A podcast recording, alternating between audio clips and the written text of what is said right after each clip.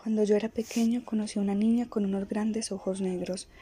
Íbamos juntos a clase y ella siempre me miraba, pero yo nunca le decía nada porque era muy tímido.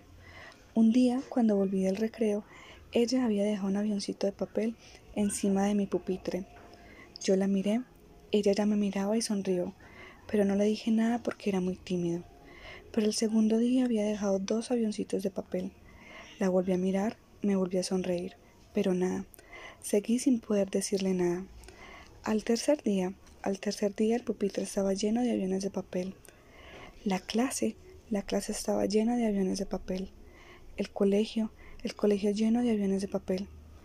Entonces no tuve más remedio que buscarla. Y la busqué. Y cuando la encontré le dije, ¿por qué? ¿Por qué me regalas tantos aviones de papel?